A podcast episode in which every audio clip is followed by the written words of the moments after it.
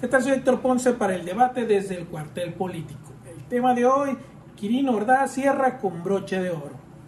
Con absolutamente todo el respaldo del presidente López Obrador, cerrará su administración el, el gobernador Quirino Ordaz Cope. Para muestra, el día de ayer, acompañado del gobernador electo Rubén Rocha Moya, sostuvieron una reunión con el secretario de Gobernación, Adán Augusto López. Las indicaciones de AMLO fueron resolver el pago de aguinaldos y los compromisos del gobierno de Sinaloa para el cierre del año.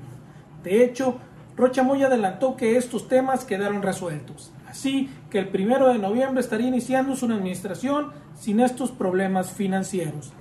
El mensaje del presidente López Obrador es poderoso. Quirino Ordaz concluirá su gobierno sin problema y Rubén Rocha iniciará sin la carga de tener que ver de dónde saca para el pago de, aguinaldos. De ese nivel es la transición en Sinaloa, coordinada, abierta y muy tersa. Sinceramente este escenario era inimaginable, mejor, imposible. Kirin Ordaz cierra su administración con broche de oro, porque concluye su mandato en primer lugar en la evaluación con un 70% de respaldo ciudadano. Así que a un mes de dejar el poder, es el gobernador con mayor aprobación de todo el país.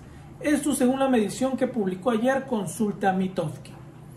Justo ayer comentábamos que no es casualidad que el presidente López Obrador haya invitado al gobernador Quirino Ordaz a la Embajada de España. Esto una vez que concluya su periodo el 31 de octubre del presente año. Sin duda, esto va más allá de cuestiones políticas y partidistas.